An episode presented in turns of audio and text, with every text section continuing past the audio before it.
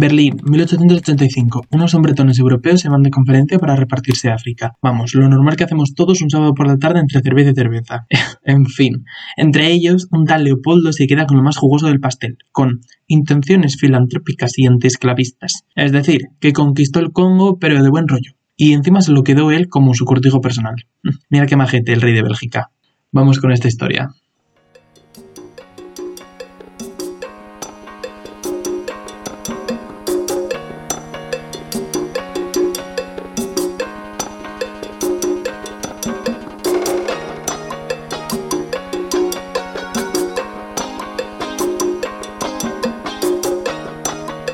Tiempo al Tiempo, un podcast de Álvaro Ayuso.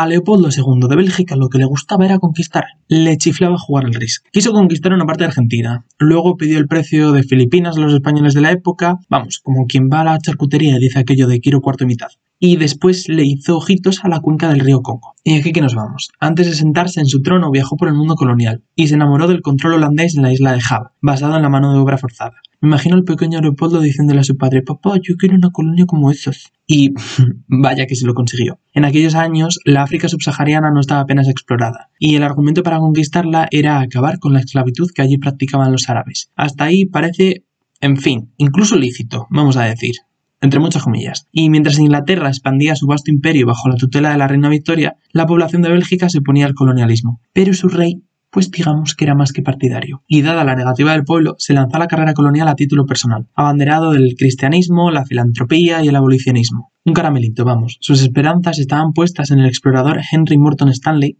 que, tras viajar hasta la desembocadura del río Congo, vio el potencial de la zona. Este buen hombre primero informó a los británicos, pero hicieron oídos sordos, y fue entonces cuando Leopoldo vio oportunidad de negocio, de sacar dinerito, y salió con el explorador. Amigos para siempre, vamos. Amigos para.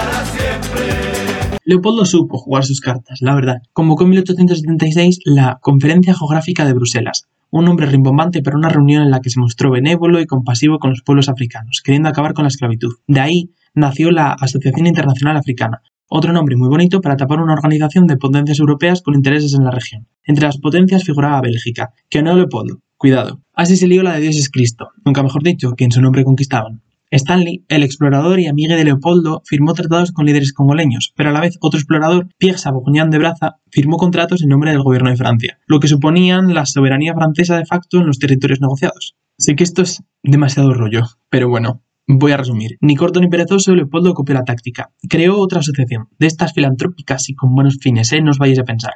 La Asociación Internacional del Congo, que, en vez de representar a Bélgica, ya solamente representaba a Leopoldo. Vamos a quedarnos con esto, ¿vale? Lo que no vamos a hacer es a meternos en los acuerdos completamente absurdos que firmaron los jefes tribales congoleños, pero en pocas palabras no les dejaron poseer ni el suelo que pisaban.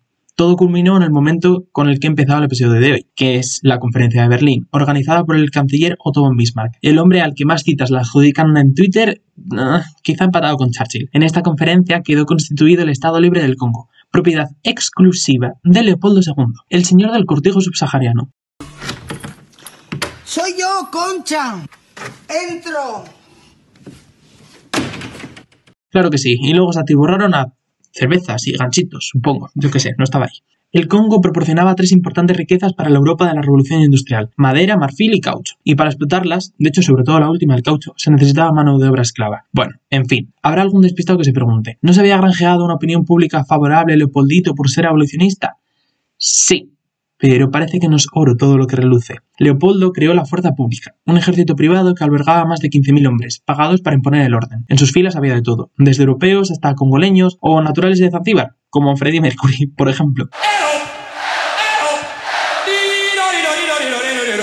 Por otra parte, a cada congoleño se le asignaban unos objetivos de producción, y si no los cumplía se practicaban multitud de castigos, desde encadenamientos y latigazos hasta secuestros de mujeres y niños, que normalmente morían por los malos tratos, solamente los liberaban si se entregaba la mercancía requerida. A partir de 1896 la demanda de caucho se multiplicó y así también los castigos a la población.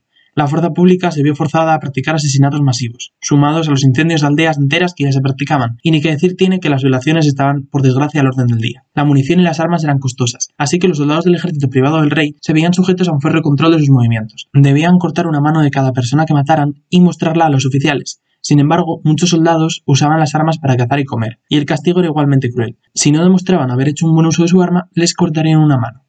Estando vivos, por supuesto. Que a crueldad no le ganaba a nadie este tío.